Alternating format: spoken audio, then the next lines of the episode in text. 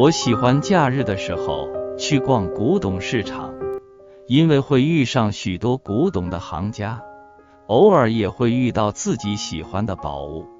日子久了以后，认识了一些卖古董的摊贩和一些古董的收藏家，我逐渐发现到，买古董的人比卖古董的还要内行。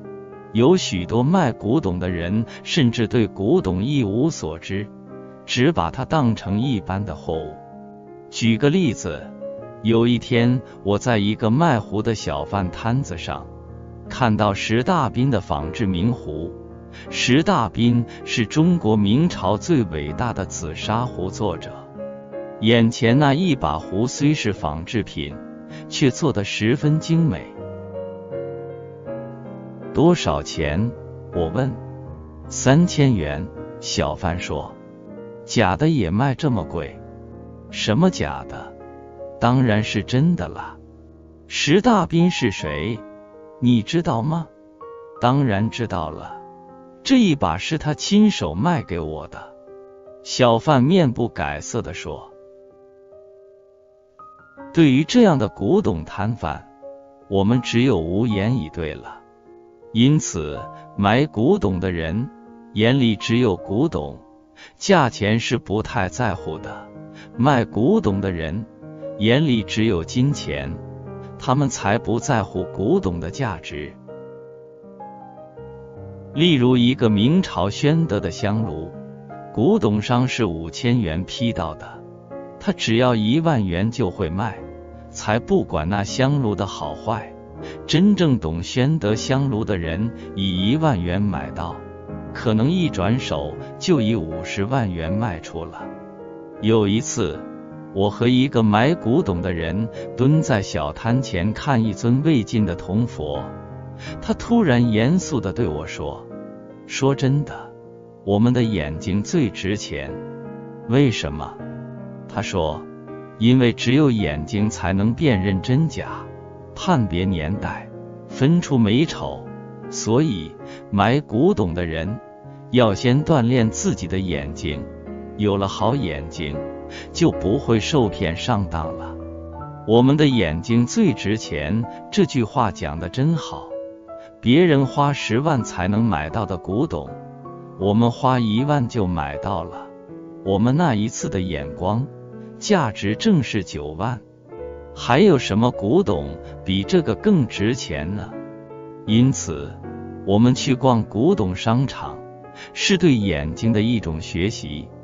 我喜欢台湾话，把古董商说成是古物商，把古董摊子叫做古物堆。我们去找古董，正是在古物堆的破铜烂铁中寻找我们失落的那一对值钱的眼睛。生活也是这样子的。我们在凡俗的生活中追寻更永恒的价值，不也是在找回那失落的眼睛吗？只要找到值钱的眼睛，不只能找到最好的谷物，也可以进而见及生命的真相了。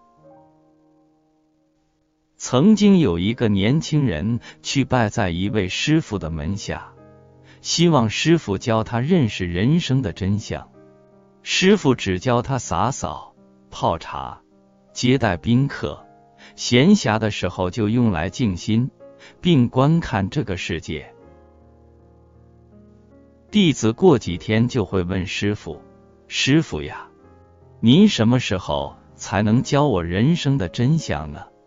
又过了一阵子，弟子更着急了，问师傅：“师傅呀。”你到底要什么时候才能告诉我人生的真相呢？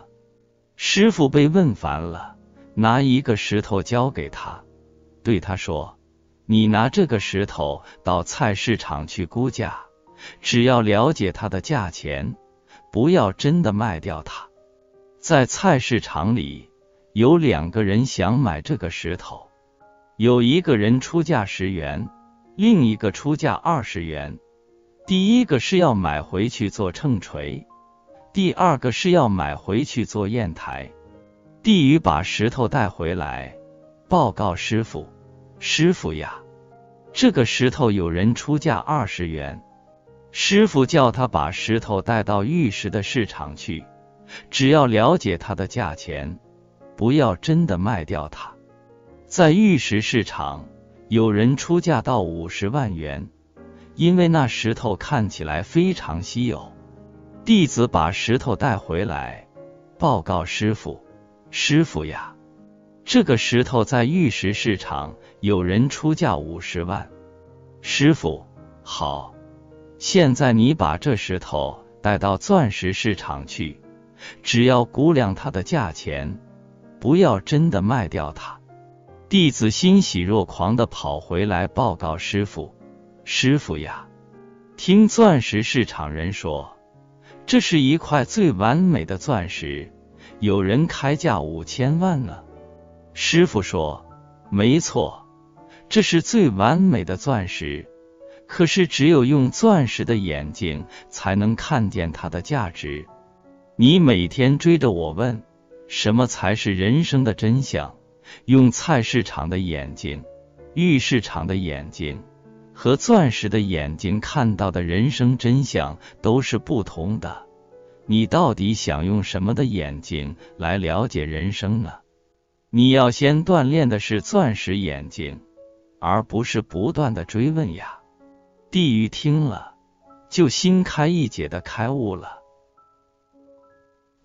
我们大部分的人穷尽一生在奔驰追求，希望寻找生命中最有价值的事物，却很少人了解，我们的眼睛才是最有价值的。